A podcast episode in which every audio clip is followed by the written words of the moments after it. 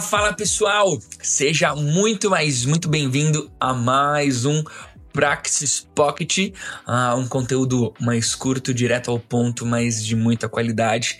Seja muito bem-vindo, você que está ouvindo pela, a gente pela primeira vez. Tem sido muito legal receber pessoas novas a cada episódio e se o Praxis de alguma forma tem servido uh, de bênção na sua vida, de bênção no seu ministério, não deixe de uh, ativar aí tudo aquilo que dá para você ativar na sua plataforma de preferência, seja dando um joinha, seja dando seja compartilhando, se inscrevendo, daquilo que você pode fazer para ficar ligado nos próximos conteúdos uh, do Praxis. A nossa convidada de hoje, uh, ela vai se apresentar para você que está ouvindo a gente pela primeira vez, para você que está chegando agora, mas é uma convidada que esteve conosco há um tempinho atrás e ela vai, de alguma forma, uh, seguir um pouquinho naquele conteúdo que ela já conversou, dando um exemplo daquilo que.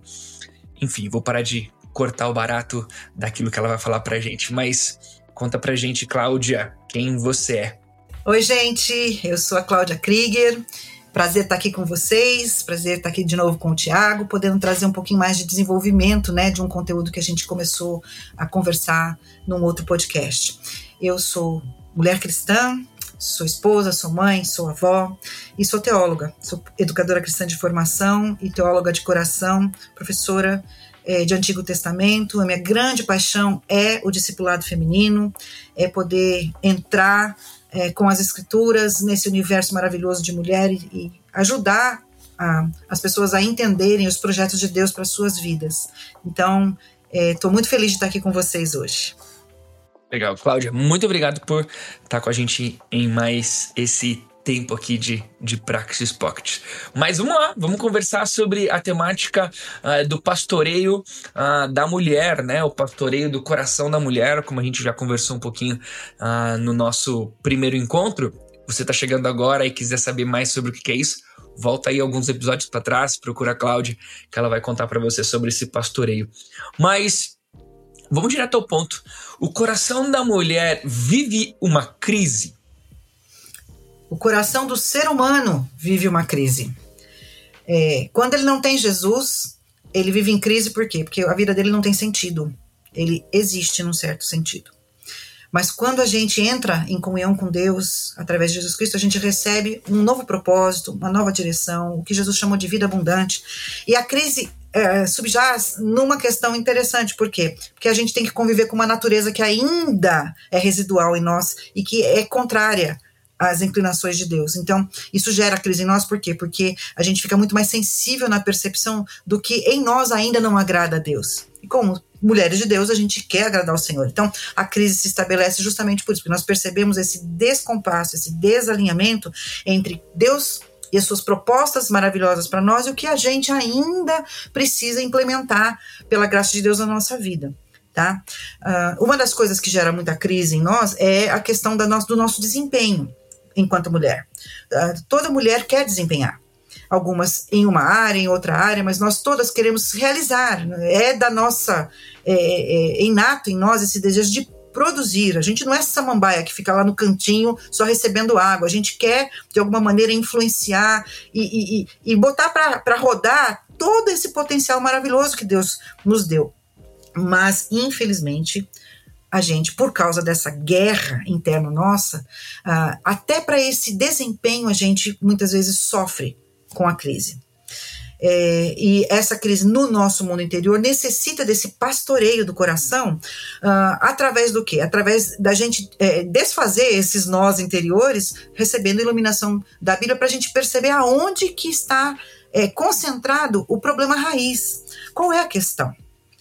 Aonde que esse descompasso é, é, reside para que a gente possa atingir exatamente o ponto e a partir da modificação do pensamento pela palavra naquela situação que a gente chama situação raiz, as outras coisas recebam bo as boas influências e a gente passe sim a ser operacional, a ser plena, a ser feliz, né? Que é uma coisa que Deus deseja para gente. Deus deseja para nós bem-aventuranças. O caminho de Deus para essas bem-aventuranças não é o mesmo caminho que a gente ouve aí no mundo, né? Ah, é, transcenda, ah, procure a sua mulher interior. Ah, a gente sabe que isso aí, né, não funciona, gente, porque é a mesma coisa você querer sair de um, de um lago puxando o cordão da bota. Não vai, né? Alguém tem que pegar a gente e trazer a gente para fora para a gente poder uh, continuar a nossa caminhada. Então, essas crises elas se instalam no nosso coração, por quê? Porque muitas vezes nós as reconhecemos, mas nós não discernimos o nível de profundidade de comprometimento do nosso coração e também não sabemos o que fazer com isso. Muitas vezes a gente não tem uh, uma orientação bíblica sólida sobre essas questões. Então, Tiago, acho que a gente podia pensar em tratar um aspecto interessante desse, dessa crise interior da mulher, que é o perfeccionismo. É, o perfeccionismo não é considerado por muitas pessoas um pecado, pelo contrário, a gente deseja fazer as coisas com excelência. A excelência. Oi? Eu, eu já ia, eu já ia emendar aqui, ué, mas qual, qual o problema de querer fazer as coisas certinhas? Qual o problema de querer fazer tudo bem feito? Qual o problema de ser perfeccionista? Hum, o problema de ser perfeccionismo não é a ação é, é, que procura ser acima da média, deixar de ser medíocre e buscar excelência. Nós vivemos uh, com um Deus que é absolutamente excelente. Uh, Deus tem perfeições, né? Tudo que diz respeito a Deus, que é o nosso Pai, é perfeito. Então, o desejo pela perfeição, ele é um desejo legítimo. O problema é que na busca de ser perfeito, nós deixamos de buscar a excelência que é a qualidade de se fazer tudo com a, a, o máximo de potencial que aquela coisa pode atingir, né? E queremos ser perfeccionistas, ou seja, a gente começa a transferir uh, o, o resultado para o processo. E neste processo, a gente uh, começa a estabelecer parâmetros de perfeição que não são bíblicos. Exigências para nós e para os outros que não são exigências que Deus uh, espera. Uh, Jesus disse lá no Sermão da Montanha, se não me engano, em Mateus 6, né? Sede perfeitos, como perfeito é o vosso Pai Celestial. Tem gente que pega esse versículo e começa a fazer disso um, uma prisão, porque uh, o padrão de perfeição de Deus é absolutamente e, e superior ao nosso, e a gente fica querendo, querendo botar escada para atingir esse padrão pelas nossas perspectivas, pelas nossas forças. O que Jesus quis dizer ali é que existe no reino de Deus um conteúdo moral e um conteúdo de transformação que assemelha-se à perfeição de Deus, ou seja, o perdão que a gente concede é um perdão semelhante ao perdão de Deus. Ah, os nossos relacionamentos no casamento, eles são puros eh, e não maculados pelo adultério, porque Deus, quando nos elege, não tem eh, uma terceira pessoa na relação. Então, é nesse sentido que a gente tem que considerar a, as perfeições. Então, o problema é quando a gente desvirtua isso. E a gente começa a achar que a gente pode estabelecer critérios que são inegociáveis e fazer disso o nosso alvo de vida e de felicidade. Qual é o problema? O problema é que o padrão de Deus que é tão alto, ele é tão alto por quê? Porque Deus quer que a gente aprenda a ser dependente da graça dele. A gente não, atinge a perfeição de Deus por nossas próprias capacidades. Então, já, já uh, o, o, padrão de perfeição de Deus, ele elimina um, o primeiro problema do perfeccionismo, que é a arrogância, o orgulho. Deus, em certo sentido, nos humilha, porque o, a barra dele é tão alta que nenhum ser humano consegue. Mas ele abaixa-se como pessoa para nos pegar e, pela graça, nos elevar a esse padrão. A mulher perfeccionista não tem esse tipo de atitude, ela não tem graça, no sentido de ela olhar para si do ponto de vista de dependência de Deus. O oposto da, dessa arrogância é humildade. E ela também não concede a mesma misericórdia para com os outros. Então a gente se torna uma pessoa extremamente irritante. Porque a gente cobra das pessoas ao nosso lado que elas cumpram a nossa agenda, porque nós perfeccionismos perfeccionistas queremos estabelecer o nosso reino. Tem um livro do Paul Tripp em busca de algo melhor, em que ele trata isso de uma maneira brilhante. Quando ele fala que ou nós estamos estabelecendo o reino de Deus, seja venha o teu reino, seja feita a tua vontade, parte da oração do Pai Nosso, ou nós está, estamos estabelecendo o nosso próprio feudo. O feudo era um reininho pequenininho, que só cabia um rei e uma opção de vassalos que diziam sim, senhor, o tempo todo. Enquanto buscando perfeição do jeito equivocado, eu até digo do jeito pecaminoso, nós estamos estabelecendo nosso próprio feudo. Nós sofremos, não trazemos glória para Deus, que é a missão principal de toda mulher crente. Tudo que a gente faz é corandeu e é em razão de Deus, para que ele seja reconhecido como o perfeito que exerce perfeição em nós. Quando a gente descarta essa essa, uh, esse uh, x da equação, né, essa, essa parte da equação, a equação acaba no humano porque começa no humano. E aí vem todos os outros problemas. Qual é o problema do perfeccionismo não tratado biblicamente? O problema é que a pressuposição dele é o orgulho. Então, a gente parte para um ativismo infrutífero. Você luta, luta, luta, luta, luta. Isso nunca chega a criar um nível de satisfação. É quando vem um burnout, é quando as relações é, é, familiares, eclesiásticas, acadêmicas, elas entram em colapso porque a crise interior acaba se expressando em uma atitude de intolerância. Nós nos tornamos intolerantes conosco mesmos e com os outros também, e a gente vira sedento de poder. O que a gente puder pegar para poder controlar, e nós mulheres adoramos controlar, isso se manifesta. Isso é puro orgulho. O orgulho é o pecado que Deus mais abomina. Porque o orgulho é a competição do homem pelo trono da sua vida esse trono da mulher no coração da mulher crente, ele pertence ao Senhor. O outro problema que gera é o quê? A ansiedade. Todo mundo fala que a ansiedade é o mal do século. Uma das razões da ansiedade é porque a gente quer, uma vida perfeita. A gente quer uma vida de comercial de margarina. E Deus não tem isso pra gente. A vida contempla altos e baixos, e se a gente é sábia, a gente vai desenvolver um coração flexível. Mas quando a gente tá nessa vibe de perfeição, de perfeição, de perfeição, que, como é que a gente fica? A gente acaba paralisando. Porque a gente tem tanto medo de não ser perfeita que a gente trava, não quer fazer mais nada. Ou não consegue terminar tarefas, porque tá sempre revisando, sempre revisando. Nós nos tornamos é, é, é, improdutivas. No, no, desejo da produtividade plena, a gente se, se contém, né? A gente acaba sendo é, ficando meio doida, porque a gente fica incapaz de lidar com a realidade, porque a gente sempre tem uma projeção, olha o problema da imaginação, né? Uma projeção tão descompensada do que é o ideal que nós descolamos da realidade, a gente sempre fica num limbo. A gente sai daqui e nunca chega aqui, isso é horrível.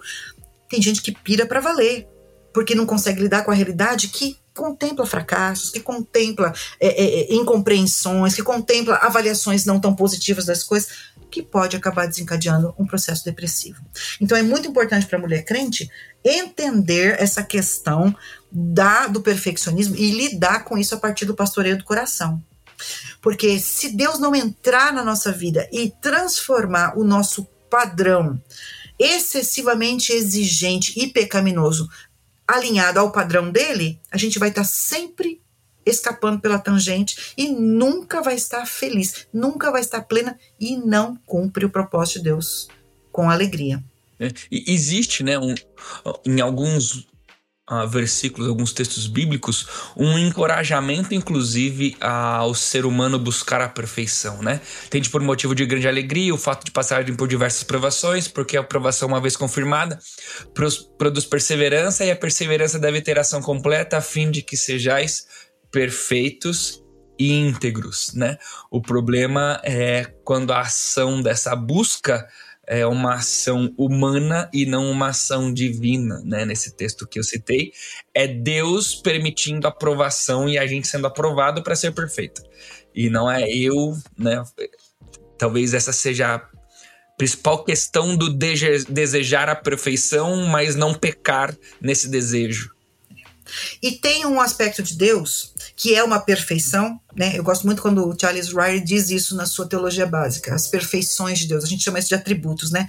Tem uma das perfeições que deve permear tudo o que a gente faz. Inclusive, ela, ela encampa a ideia do, do, do perfeccionismo, né? que biblicamente a gente chama de excelência, que é a santidade. A gente não, não pode querer conquistar coisas a despeito de um processo de santificação. Então, a maior perfeição que um crente pode atingir do padrão de Deus, pegando esse texto de, de Tiago, e aí o processo de Deus é o processo de sofrimento, porque ele depura as nossas, as nossas intenções, é a santidade. Por quê? Porque a perfeição sem santidade, ela gera arrogância. Agora, quem é que santifica as nossas motivações e as nossas práticas? É o Espírito de Deus que habita em nós. Então, existe sim uma medida de perfeição que é exigida de nós, mas ela precisa ser permeada por essa, essa característica de Deus que é a santidade, a santificação do meu mundo interior para que o, o meu pensamento seja direcionado para a glória de Deus, isso é santificar as minhas ideias, as minhas emoções, seja de sucesso, seja enfrentando um fracasso, sejam santificadas para que eu possa confiar que Deus está administrando isso e até a minha tristeza produza alguma coisa positiva e não uma depressão, um fim de, um fundo de poço e tudo mais. A minha imaginação precisa ser santificada por Deus. Por quê? Porque eu preciso alinhar o meu padrão de ideal com o padrão dele. Então, isso precisa ser revestido com uma perspectiva do que como o céu enxerga aquilo que eu estou querendo produzir de maneira tão perfeita. Uh, e os outros aspectos do meu mundo interior, né? Eu preciso ter consciência do, do, padrão de santidade de Deus para que a minha meu desejo de perfeição ele se alinhe ao padrão de Deus, porque eu posso às vezes tentar conseguir alguma coisa de maneira perfeita por meios ilícitos. A minha consciência precisa estar preparada para isso.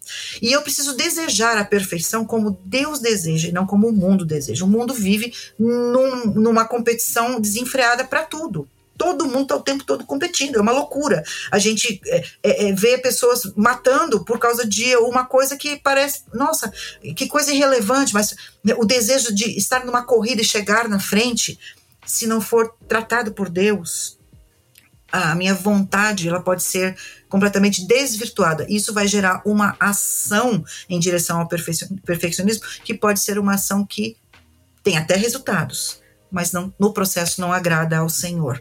Então, a coisa mais importante que a gente precisa entender no, no tratamento do coração que se reconhece perfeccionista é que a perfeição do ser humano ela está diretamente ligada à santidade que nos é conferida por Deus e precisa estar ligada à integridade. Esses três elementos precisam ser conjugados, conjugados absolutamente para que as nossas obras sejam íntegras de motivação, santas na sua apresentação e perfeitas do ponto de vista porque representam a vontade de Deus. Isso é perfeição do ponto de vista bíblico, né? Então, a questão da excelência não é o problema. Deus deseja que nós sejamos fiéis em tudo que a gente faz. Qual é o critério? O critério é o que é que Deus espera de nós em termos de fidelidade. Nem todo mundo vai desempenhar igual, porque nós somos pessoas completamente diferentes. Por isso, autoconhecimento, percepção de si, da sua identidade, à luz do que Deus te construiu, a ideia de Efésios, né? Efésios 2,10. Deus tem um projeto de vida para cada pessoa e ele vai nos nos é, propiciar condições para que aquelas realizações sejam perfeitas dentro daquilo que ele espera. O padrão não é o meu, o padrão é o dele. Então é muito interessante porque isso deixa a gente livre de criar uma tabela de comparação, que é o que mata a gente. Ah, nós somos, infelizmente, muito, muito marcados pelo pecado ainda. Deus está trabalhando isso em nós. Quando eu não creio que o projeto de vida que Deus tem para mim é o melhor, eu estou, num certo sentido, agindo como uma pessoa ímpia. Eu digo que acredito em Deus, mas eu não acredito que a vida, os dons, as dotações, as capacidades, as possibilidades que Ele me deu são as melhores. Então eu descreio, na verdade. E aí eu vou construir o meu próprio universo. Eu quero construir o meu próprio caminho. E tô o tempo todo chocando. Por quê? Porque o conceito de perfeição de Deus para minha vida diverge do meu conceito. A primeira coisa que eu tenho que fazer é observar a minha realidade. O que é que Deus me deu? O meu lar. Se ele não me deu um lar, se eu não tenho um casamento. Muitas vezes a gente fica sofrendo, porque a vida ideal que a gente projeta é uma vida que não é a vida que Deus tem nos dado. A gente sempre fica achando que a gente está no backstage. Em algum momento eu vou estrear na vida. Minha filha, não você já estreou na vida quando você nasceu. E você estreou de maneira mais gloriosa quando você nasceu de novo. E aí, o projeto de Deus já está se desenvolvendo na sua vida com tudo que você tem. Então, ser perfeita para você não é ter tudo organizado, tudo certinho, a agenda que não, não, tem nenhum furo, a meia calça que não fura quando a gente sai do carro, é, a, a chuva que não cai no seu piquenique. A gente começa a, a, a imaginar um mundo de plástico, irmãs. Deus não quer isso da gente. E quando a gente pela, por querer ser perfeccionista. A gente quer uh, construir um mundo à nossa imagem e semelhança, porque aquilo que Deus nos deu não, não é, nos é satisfatório, a gente entra em rota de colisão simplesmente com a pessoa mais poderosa e mais importante do universo, que é o nosso Pai. E aí a gente tem problemas. Quais são as características desse perfeccionismo pecaminoso. Vou citar algumas para vocês. Nós geramos o que eu chamo de síndrome de Deus. Sou dona da verdade, eu tenho a última palavra e o meu jeito é melhor. Se você, em algum momento, em alguma área da sua vida, tem esse tipo de pensamento, bastante cuidado. Luz no painel. Você tem alguma tendência a ser uma pessoa controladora e perfeccionista. Você é uma pessoa intolerante a críticas? Ninguém pode falar nada? É, a gente tem baixa capacidade de permeabilidade, a gente não é, não é, é, é tem dificuldade de ser vulnerável tem dificuldade de interagir com as pessoas, porque a gente sempre está esperando que alguém vai criticar a gente, a gente tem medo disso. Né? Tendência a procrastinar. O que, que é procrastinar? É o famoso se eu posso fazer amanhã, por que, que eu vou fazer hoje? Mas a razão dessa procrastinação não é com uma agenda cheia. É porque eu tenho medo de terminar o meu trabalho e ele ser considerado insuficiente. Então eu vou sempre jogando para frente. Eu reviso os meus projetos 1.500 vezes, estou sempre insatisfeita com a minha produção isso é um traço característico da mulher perfeccionista do lado negativo. É uma mulher que está constantemente intranquila, uma mente acelerada, porque você está gastando energia com a sua realização e com o que os outros estão pensando. Essa autoavaliação é ruim. Por quê? Porque ela não é sábia. Ela está sempre dividindo a sua mente. A sua mente não está focada. Então, a sua produtividade cai. É natural isso. E o que é pior, essa intranquilidade constante com medo de não estar agradando a Deus. A gente quer agradar a Deus. Mas é, quando a gente é perfeccionista e acha que Deus, para gostar da gente, a gente tem que estar sempre desempenhando 100%, né? A gente é padrão ouro o tempo todo, a gente o tempo todo está infeliz porque acha que Deus. A gente sabe que a gente não é padrão ouro a gente sempre acha que Deus está condenando a gente. E, o diabo usa isso, minha gente, porque ele é o supremo acusador, né? O Sasha uh, esteve com a gente alguns episódios atrás também. Ele não falou isso no episódio que eu tô citando agora, mas numa um outro conteúdo que eu, que eu vi dele. Ele diz assim: Diga-me a quem você teme, que eu, me, que eu te direi a quem você obedece, né? Fazendo um paralelo com aquele outro ditado popular: Diga comigo antes que eu te direi quem és. Ele diz: Me diga a quem você teme, que eu te direi a quem você obedece. Então, se você teme não ser perfeccionista, você está vivendo para obedecer a sua seu desejo perfeccionista e não temer a Deus e obedecer a Deus. E pensa que paradoxo, né? Quando a gente busca construir o nosso reino perfeito, a gente acha que a gente é o Senhor, mas na verdade a gente é o maior dos escravos. Porque a gente tem que estar sempre procurando algum tipo de aprovação exterior. E aí, seja nós, nossa mesmo, a gente joga a barra lá em cima e fica o tempo todo se criticando, seja dos outros. A gente é escravo. Em vez de ser rei, como a gente acha que é, por ter uma, uma boa performance, a gente vira escravo. Uma outra coisa, gente, pouca tolerância à frustração. Quem é perfeccionista vive de desempenho. Então tem um problema dificílimo quando reconhece que há áreas que a gente é frágil. Então, por quê? Porque a gente acha que sendo deficitário em alguma coisa, alguém vai acabar descobrindo que a gente não é a última Coca-Cola do sertão. Então a gente vive temerosa e constrói um personagem. Nós não somos mais nós. Nós somos aquela foto do Facebook, a postagem do Instagram. A gente constrói um cenário e aí é terrível. Isso gera o quê? Uma tremenda instabilidade emocional. Nosso mundo interior de mulher fica muito abalado. Por quê? Porque quem aguenta viver em constante comparação? Ninguém foi feito para viver sob crítica o tempo todo. E outra, a gente acaba sendo dependente de resultados. Com um espírito competitivo muito exacerbado, a gente peca não só porque está desagradando a Deus pelo desejo de ser Deus na nossa vida, mas porque muitas vezes a gente opta por caminhos não lícitos para atingir a suposta perfeição que vai nos trazer a felicidade. Ou seja, gente é um caminho de destruição interior, tem muitas outras coisas que a gente um dia poderia conversar sobre isso, mas na verdade, o que é o perfeccionismo? É a idolatria de mim mesmo.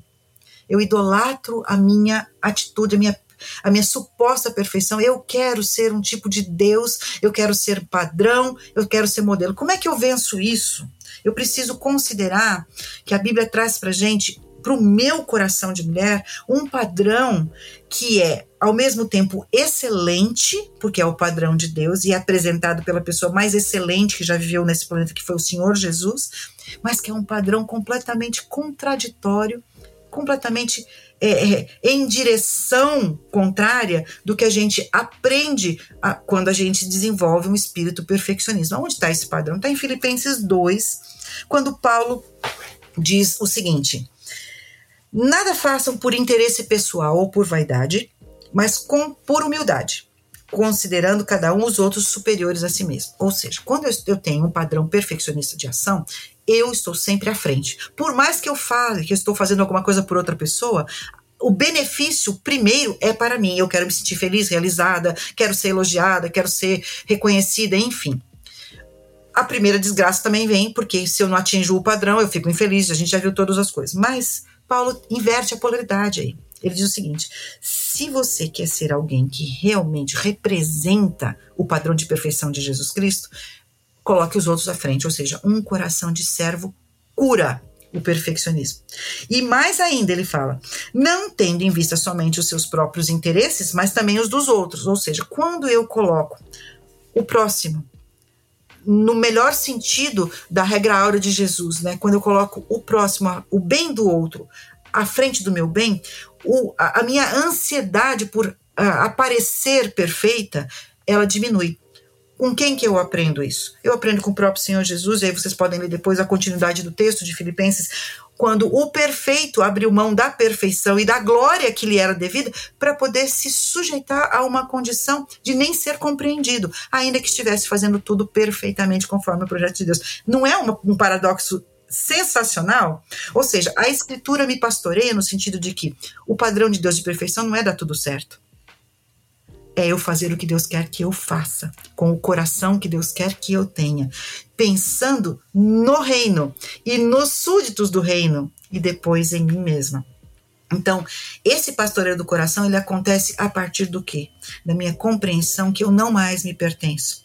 E se eu não pertenço a mim mesma, eu preciso corresponder ao que o meu rei, que é o Senhor do universo, estabeleceu para mim como o ideal, o perfeito, para mim. Um projeto personalizado que ele vai desenvolvendo à medida que a vida vai se desenrolando. E enquanto mulher de Deus, eu vou assimilar esse processo olhando para aquilo que ele tem colocado nas minhas mãos ficando feliz com aquilo, sendo grata. E ficando satisfeita também com aquilo que ele não me, não me dotou, não me colocou, porque como corpo de Cristo a gente precisa de vários, de, da multiforme graça de Deus demonstrada em diversas competências que não, não estão todas em mim. E isso me dá a, a, a, a, humildade, a percepção correta do meu lugar em um grande projeto, que não começa e termina em mim, mas começou na eternidade com Deus e vai terminar na eternidade de glória, onde a gente vai receber todo o elogio que a gente precisa. Bem-estar, serva bem, boa e fiel. Foste fiel naquilo que eu te dei para fazer. É isso que Deus quer de nós. Então, o perfeccionismo ele atenta quanto ao projeto de Deus mas a perfeição é Deus quem nos concede. Isso é maravilhoso e libertador. A gente deixa de ficar pensando o que, que os outros estão pensando de nós e a gente passa a se preocupar em ajudar os outros a cumprirem o projeto de Deus para eles também, como Jesus fez quando veio, encarnou e aprendeu a obediência pelo que sofreu para que pudesse ser aperfeiçoado e aperfeiçoar a salvação. Sensacional, né? Muito, muito. Uh, o Tim Keller, naquele uh, livreto do Ego Transformado, ele demonstra bem uh, os prejuízos de se pensar demais em si, né? Uh, quando eu penso demais em mim, eu posso me avaliar e me reprovar na minha avaliação. Isso gera uma baixa autoestima, né? Uh, ou quando eu penso demais em mim, eu posso me avaliar e me aprovar demais na minha autoavaliação. Isso me tornando alguém orgulhoso, ou alguém com uma elevada autoestima. E é exatamente isso que você falou, né? O perfeccionismo, perfeccionismo vem de uma, talvez, autoavaliação do todo, aonde eu preciso dessas, dessa busca dessa sempre super aprovação, né? E se você tivesse que deixar além de todo esse compêndio aí bíblico que você deu pra gente a partir de Filipenses 2, né, ah, de como lidar com esse perfeccionismo, mas talvez uma dica, uma dica bem prática, assim, sei lá, se esconde debaixo da mesa, ah, alguma coisa assim, para quem tá ouvindo a gente e se percebe nessa carregado por essa onda do desejo de ser perfeccionista? Qual seria? O, o que eu posso é, comp compartilhar nesse sentido de prática é Romanos 12, 3. Porque pela graça que me foi dada, digo a cada um de vocês que não pense de si mesmo além do que convém. Ou seja, eu preciso estar em constante checagem se eu não estou super inflada, que a ideia aqui é um balão cheio de ar, né? O grego traz essa ideia, alguma coisa cheia de ar, inflado. Será que eu não estou achando que eu sou realmente boa demais, né? Uh, é interessante que a ideia de super inflada é o contrário, é, o, é, o, é, é sem nenhum ar dentro, a pessoa que está lá, né? Que nem no vácuo da vida, ah, não sirvo para nada, cheia de autopiedade. Paulo não fala isso, gente. Ele fala, Olha seus pensamentos, olha o mundo interior sendo pastoreado. Como é que você está pensando sobre essa área como dono de casa, como mãe, como esposa, como líder de, de mulheres? Olha quais são os pensamentos que norteiam a sua autoavaliação. Se eles são tendentes a você olhar para os outros e achar que você está por cima da carne seca, para. Dá uma recuada, alinhe os seus pensamentos. Qual é o alinhamento? Continua no versículo. Pelo contrário, pense com moderação.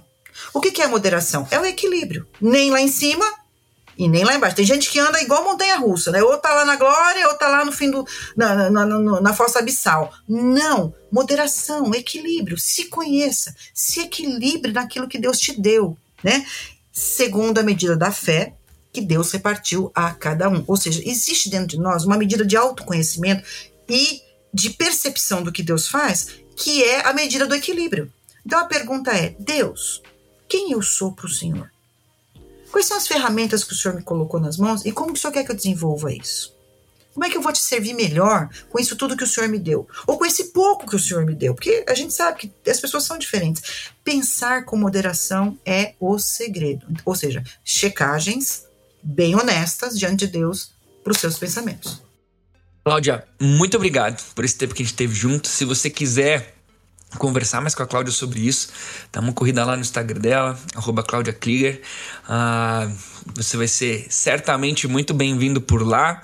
Uh, se esse conteúdo que você ouviu aqui também te abençoou, uh, compartilhe com outras pessoas. E se você quiser também alguma outra informação, conversa com a gente aí nas nossas redes sociais, manda um recadinho pra gente, conversa aí nos comentários no YouTube, se você está ouvindo pelo YouTube também.